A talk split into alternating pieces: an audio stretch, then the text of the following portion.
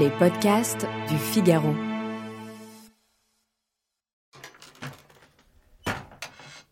Quand elle voulut passer par la fenêtre, elle entendit la petite l'appeler. Pourtant, elle croyait savoir se faire aussi discrète qu'un chat. Elle fut effrayée, puis agacée, puis résignée. Elle posa un doigt autoritaire sur ses lèvres, même si ce n'était pas nécessaire. Il ne fallait pas réveiller les autres. La petite le savait aussi bien qu'elle. Les autres ameuteraient les parents. C'étaient de vraies poules cactantes et froussardes. Et si elle n'amenait pas la petite, il y avait le risque, qu'elle n'était pas prête à courir, que celle-ci se mit à hurler, ou plus vraisemblablement, qu'elle se posta à la fenêtre à l'attendre toute la nuit, en chantonnant de plus en plus fort et en finissant par alerter la maisonnée. Merci bien. Bonjour et bienvenue dans le podcast Le Moment des livres. Vous venez d'écouter un extrait de Fille en colère sur un banc de pierre de Véronique Ovaldé, publié chez Flammarion. La famille est-elle un refuge ou une prison? Connaît-on vraiment les gens que l'on aime? Je m'appelle Alice Develay et aujourd'hui je suis avec l'auteur de ce roman. Bonjour Véronique Ovaldé. Bonjour Alice. Vous avez publié Fille en colère sur un banc de pierre, un roman étourdissant dans lequel vous racontez l'histoire d'une famille, d'une île et d'un drame. Aïda, votre personnage principal, a un peu plus de 30 ans. Elle vit seule dans une pension vouée à la démolition à Palerme. L'eau de ses pas debout quand le téléphone sonne. C'est l'une de ses deux grandes sœurs. Elles ne se sont pas vues ni parlé depuis des années, mais tout va changer puisque leur père est mort et doit être enterré. D'un coup, les souvenirs lui reviennent. L'île où vit sa famille, ses dénis et ses secrets, et notamment Mimi. Alors première question, Véronique Ovaldé, pourquoi avoir choisi ce titre? Alors j'ai choisi Fille en colère sur un banc de pierre et non pas une fille en colère ou la fille en colère parce que je voyais ça comme un cartel de tableau, comme une légende. Et de toute façon c'était mon deuxième choix. Le premier choix était tellement long que mon éditrice a fini par me dire qu'il ne fallait pas. Mon premier choix c'était l'immémorial chagrin des filles qui ne sont ni des gars, ni des jolies, ni des intéressantes. Et en effet, tout ça c'était un peu long. Mhm. Oui, en effet, c'était un peu long. Dans votre roman, vous mêlez la jalousie, la culpabilité, la mélancolie, toutes les passions humaines. Est-ce qu'on peut dire que vous avez construit ce roman comme une tragédie? Au début, quand j'ai commencé à écrire ce texte, il n'était pas construit comme une tragédie, mais très vite, les prénoms des personnages se sont imposés. Ces prénoms, elles ont toutes, elles portent toutes un prénom d'héroïne d'opéra, Aïda, Mimi, Violetta et Gilda. Et le fait que ça se passe aussi sur une île, dans un lieu clos comme ça, assez vite, je me suis retrouvée avec euh, un opéra ou, une grande tragédie, euh, telle qu'on les connaît, avec beaucoup de chagrin et beaucoup de, beaucoup de jalousie, beaucoup de ces, de ces passions néfastes. Destructrices, oui. Absolument. Donc on entre dans la famille d'Aïda avec son lot de secrets, on l'a dit.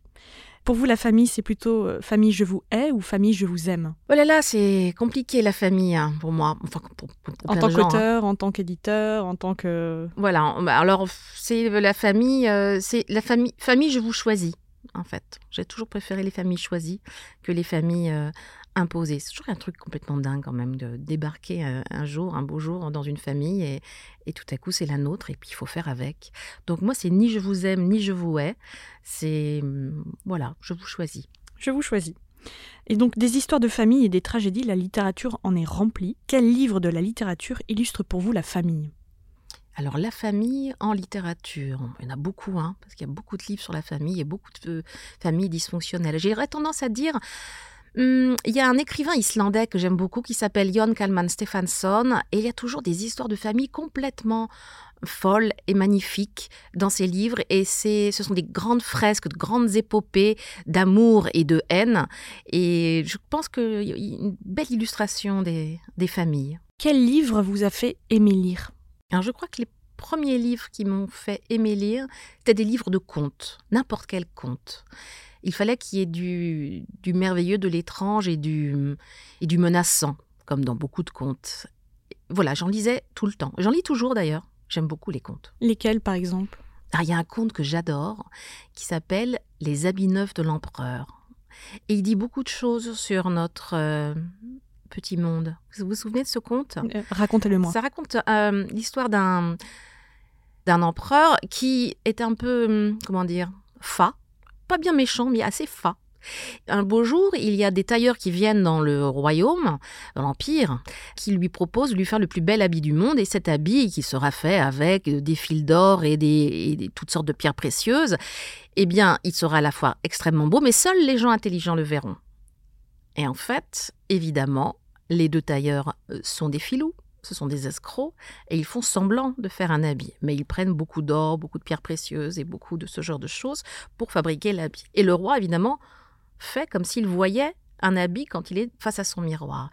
Et au moment où il sort enfin dans la rue auprès de ses, administrés pour parader dans ce bel habit qui donc n'existe pas, il y a un enfant à un moment donné qui, qui le regarde, personne ne dit rien parce que tout le monde sait qu'en fait il faut avoir l'air intelligent, il faut et que tout le monde pense que son voisin lui voit l'habit, alors qu'en fait personne ne le voit, il y a un enfant qui crie mais le roi est nu.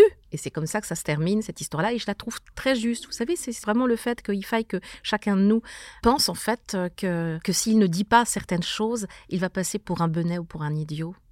Je trouve ça intéressant comme petit conte. Très. Ça fait la transition avec ma prochaine question. Quel est votre livre de chevet? Mon livre de chevet, c'est L'infinie comédie de David Foster Wallace. Je dis que c'est un livre de chevet parce que c'est fait partie des livres que je lis et relis et je peux les prendre au milieu et lire des scènes et retourner en arrière. Ils sont assez inépuisables. Je dis ils sont parce qu'il y en a quelques-uns comme ça et particulièrement l'infinie comédie de Wallace. Bon déjà c'est des livres qui font plus de 1000 pages et je trouve qu'en effet il a quelque chose d'inépuisable. Quel livre vous a fait pleurer? Alors il y a un livre qui m'a fait pleurer. En plus j'étais dans le métro, je me souviens. Ce qui est toujours un peu gênant. Tout le monde vous regardait. Et euh, c'était tout ce que j'aimais de Sirius Ved. J'ai lu il y a très longtemps, mais je me souviens d'une scène terrible, l'histoire d'un enfant qui meurt. Alors évidemment, qu'est-ce qu'il y a de plus terrifiant qu'un enfant qui meurt? Et là, je sanglotais dans le métro, et c'était un peu étrange. Mais c'est un livre magnifique. Et quel livre vous a fait rire? Alors tous les livres de Philippe Janada. Tous alors il me fait tellement rire. Quasiment dans tous ses livres, il y a au moins une scène hilarante. Là aussi, je me souviens qu'il m'avait fait pleurer de rire. Et je pleurais tellement, je me souviens que j'avais mon maquillage qui coulait sur mon visage, et je riais, je riais. Et je riais tellement que j'ai voulu le lire à ma famille, après je lisais à, mon bien-aimé, à mes enfants, et ça les faisait beaucoup rire aussi. Donc voilà, je, vous conseille Philippe Janada, qui a ce côté un petit peu euh, à la fois euh, très tendre, très, très drôle, et légèrement désespéré, comme on aime. Et quand vous avez pleuré de rire, cette fois-ci, vous n'étiez pas dans le métro alors? Non, j'étais chez moi. et j'étais à moitié allongée, donc en fait, et ça, ça dégoulinait, dégoulinait jusqu'à mes oreilles. Vous savez, quand on pleure allongé.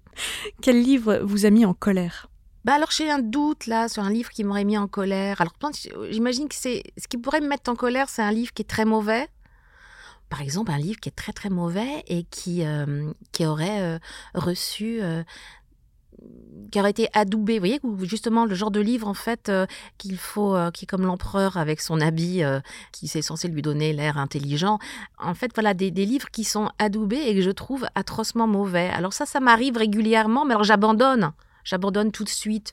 Mais j'aurais pas de titre à vous donner. Mais vous voyez à peu près de quel genre de livre je parle.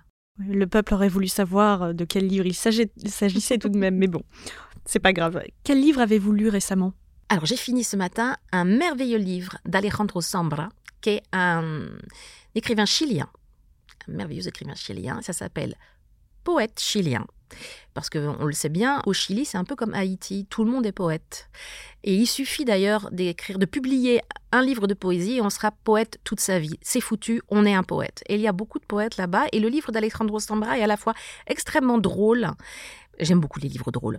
Extrêmement drôle, extrêmement tendre. Et il a aussi une particularité, c'est qu'il prend la parole, l'auteur et le narrateur. Il est lui-même le narrateur de l'histoire, mais par moments. Il parle d'un personnage, il raconte l'histoire d'un de, ou de personnages en particulier, qui sont euh, un poète et puis son beau-fils, qui deviendra poète aussi. Et lui, Alejandro Sambra, prend la parole. Et j'aime beaucoup ça. J'aime beaucoup cette façon de se mêler à sa propre narration. Dernière question. Quel livre aimez-vous offrir? Alors, il y a un livre que j'aime énormément offrir en ce moment. Enfin, depuis un an, depuis qu'il a été publié l'année dernière, c'est un livre danois qui s'appelle Le pays des phrases courtes de Stine Pilgard. C'est aussi un livre très drôle. Un livre très drôle et aussi très hum, métaphysique.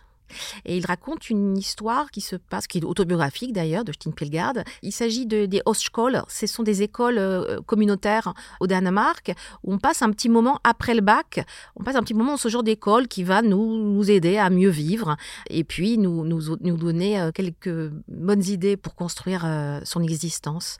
Et Pilgard, la narratrice de Pilgard, est extraordinairement, en, disons, pleine de détresse et en même temps pleine d'humour. Il y a des, des, passages absolument hilarants sur la manière qu'elle a de rater à chaque fois son permis de conduire et elle fait le désespoir de tous les moniteurs du petit village parce qu'évidemment personne n'arrive à lui apprendre à conduire. Je rappelle que vous êtes l'auteur de Filles en colère sur un banc de pierre, publié chez Flammarion. Merci Véronique Ovaldé. Merci. Merci de nous avoir écoutés. Cet épisode a été monté par Astrid Landon, à la prise de son Louis Chabin. Retrouvez tous nos podcasts sur lefigaro.fr ou sur vos plateformes d'écoute préférées. À bientôt!